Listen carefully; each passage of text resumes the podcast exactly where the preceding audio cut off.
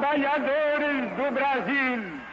Cuba y la revolución cubana seguirían luchando y seguirían resistiendo. Assim sendo, declaro vaga a presidência da República. Sejam todos e todas todos muito bem-vindos a mais um episódio de Mundo de História. E no episódio de hoje eu vou falar com vocês um pouco sobre um evento, mais dois eventos, que fizeram aniversário de 64 anos esse ano. Um no dia 1 de janeiro e Unidade fará aniversário de 64 anos essa semana, no dia 16. Estou falando do, da tomada de poder pela Revolução Cubana por Fidel Castro em 1 de janeiro e a sua posse como primeiro-ministro cubano em 16 de janeiro. Mas vamos com calma, eu tenho que explicar um pouquinho sobre a história de Cuba antes de falar do líder socialista.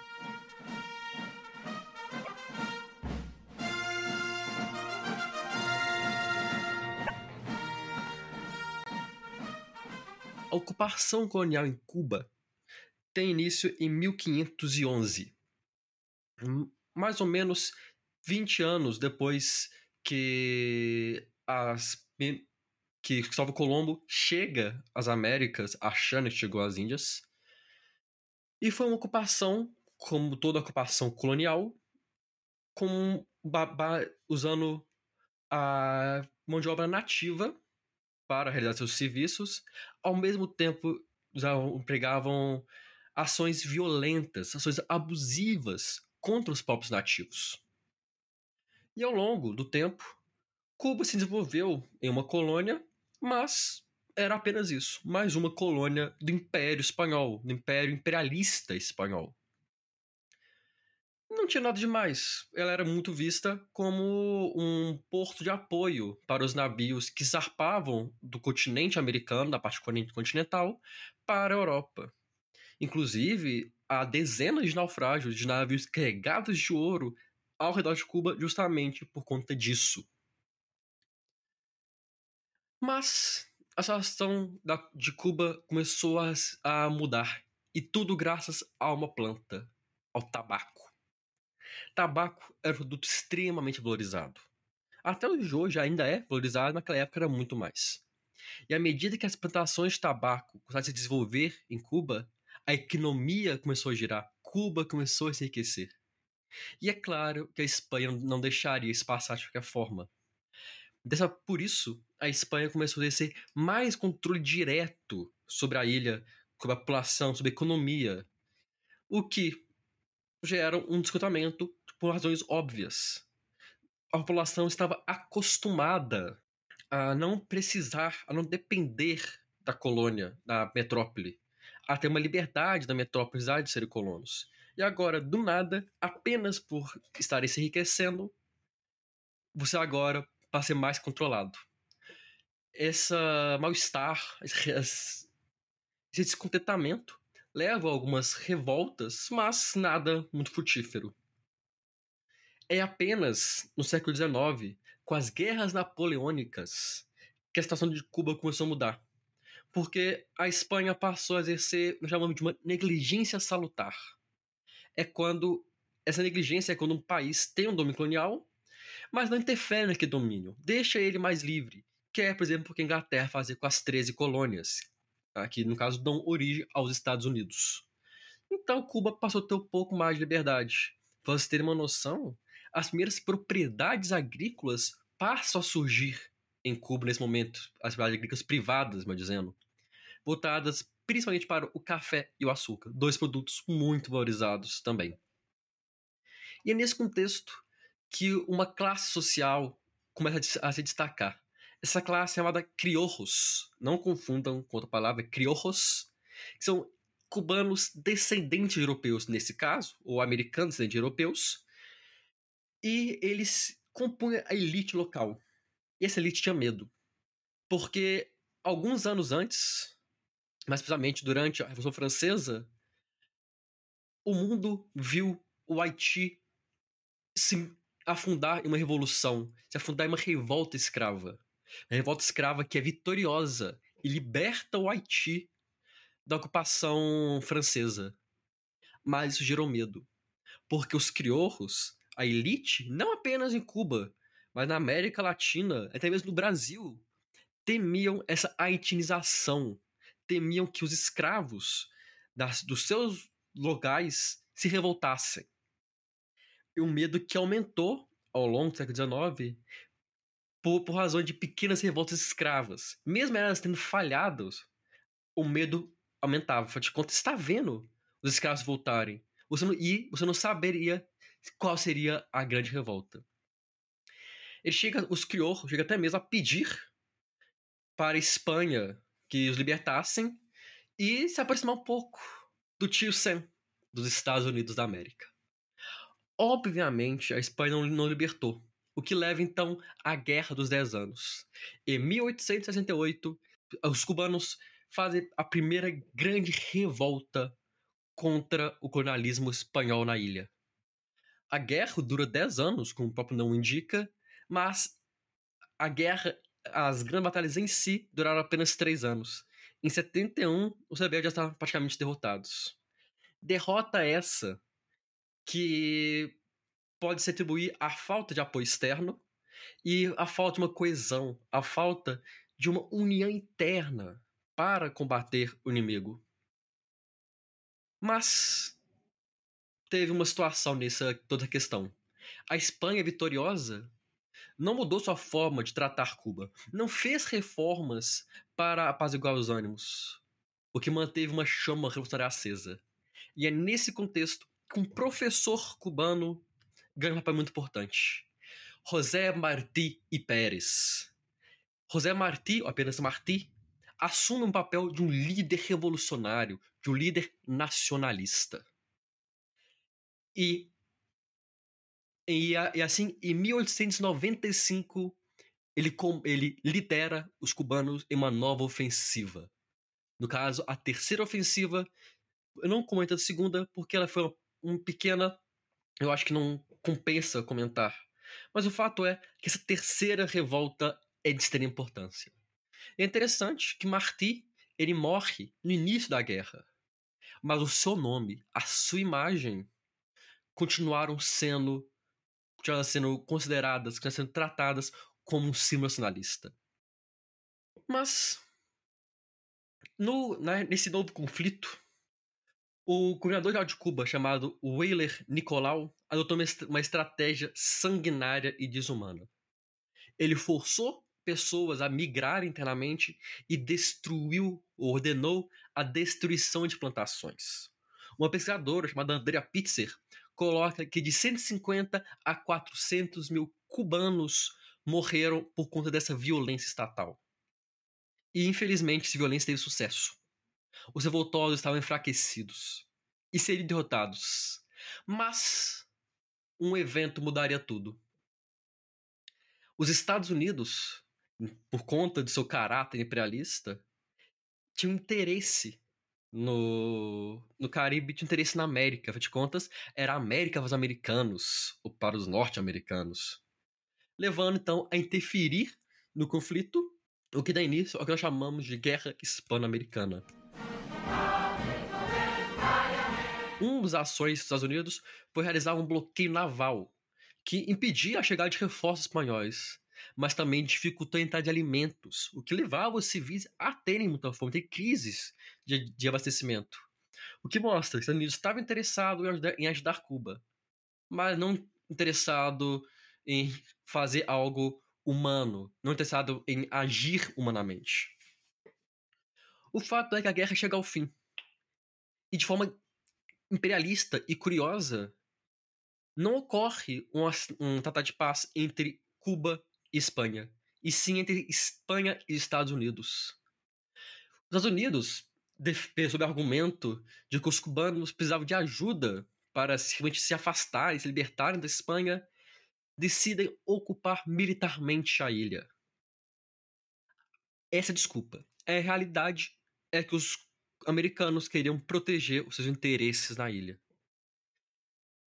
Então nós temos o general John Rutherbrooke, um norte-americano, um estadunidense, tornando-se o primeiro governador de Cuba livre. Olha só, Cuba, agora um país livre, tinha como presidente um norte-americano. Aí que eu ressalto. Livre, Cuba não era. Podia ser no papel. Na prática, Cuba era um protetorado dos Estados Unidos. Os Estados Unidos determinavam as mudanças políticas e econômicas naquela ilha. Para você ter uma noção, é nesse, nesse período que Guantánamo é cedido aos Unidos de forma vitalícia, de forma eterna, posso assim colocar.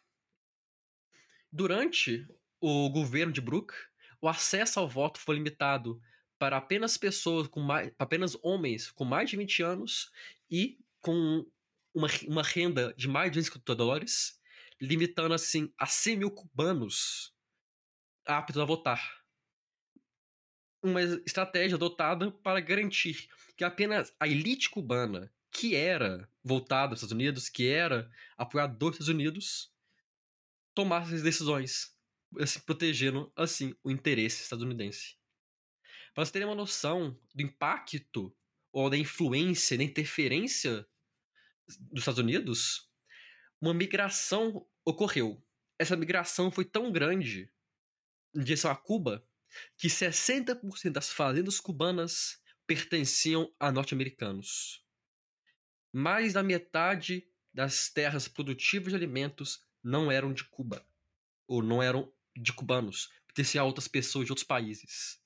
Cuba estava perdendo o seu território, estava perdendo a sua autonomia cada vez mais. Porém, tudo isso mudaria.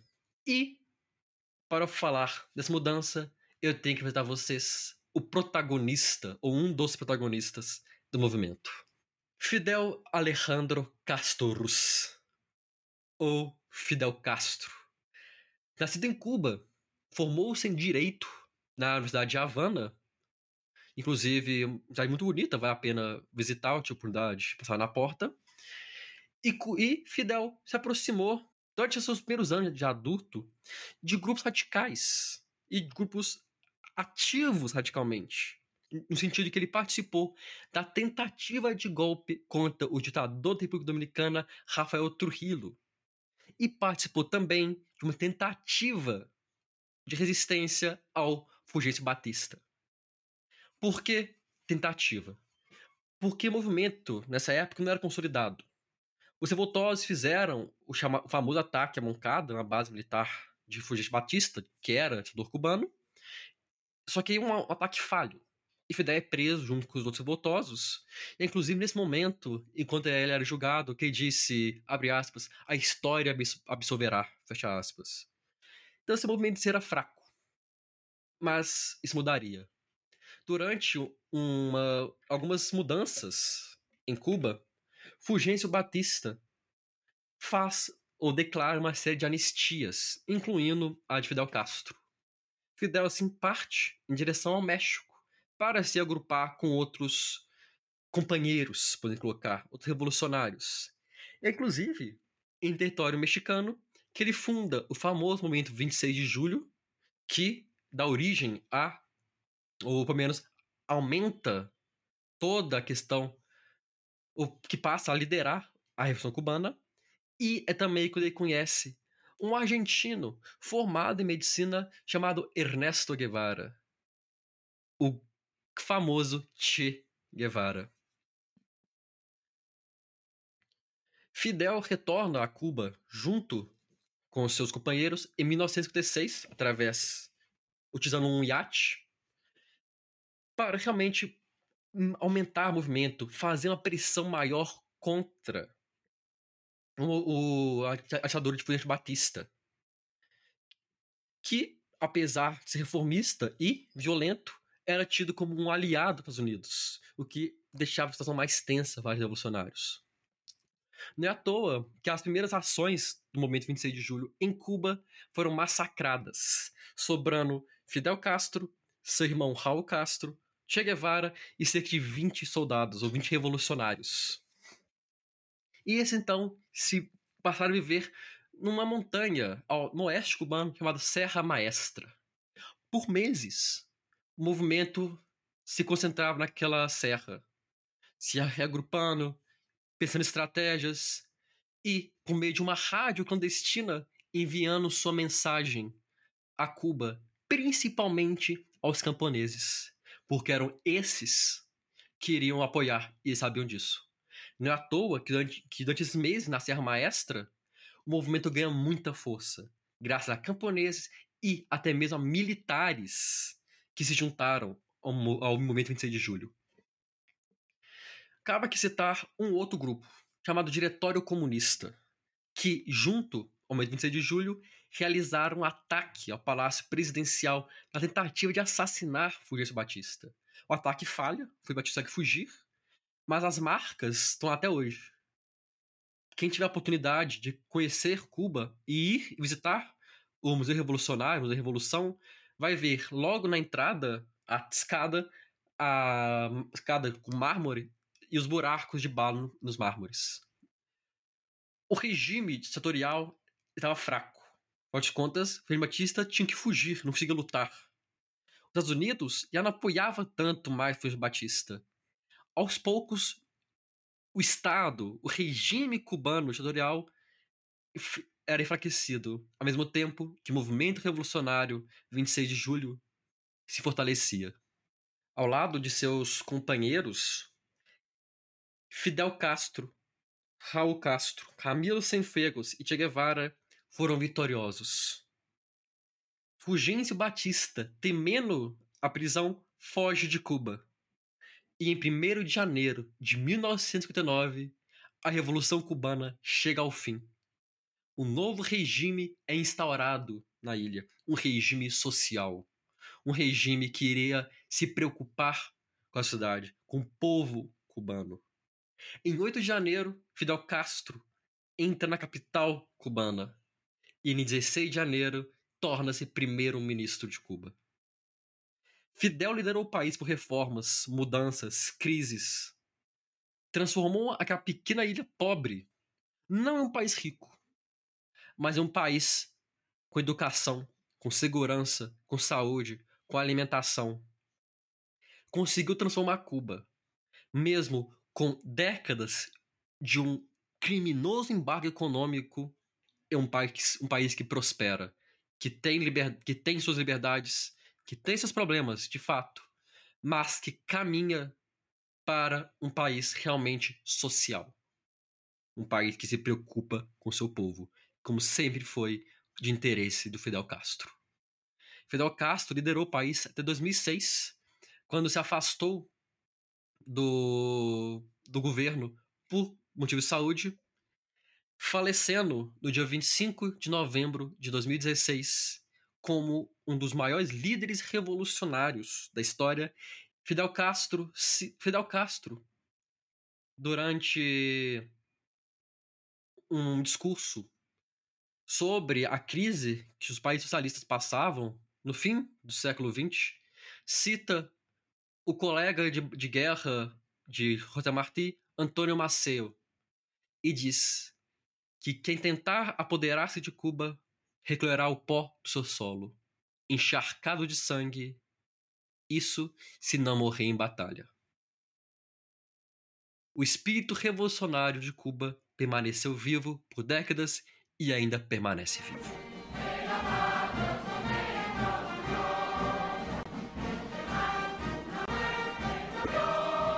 Muito obrigado a todo mundo que assistiu o episódio até aqui. Agradeço muito a, a, muito obrigado a todo mundo que escutou o episódio até aqui.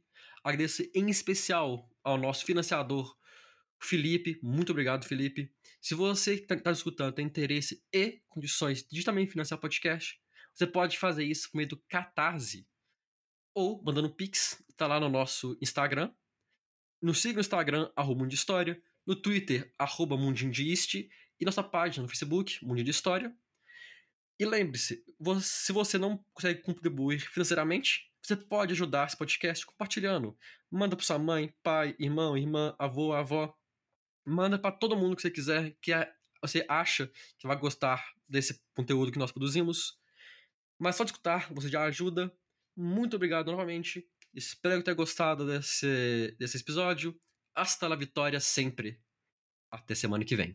Cuba y la revolución cubana seguirían luchando y seguirían resistiendo.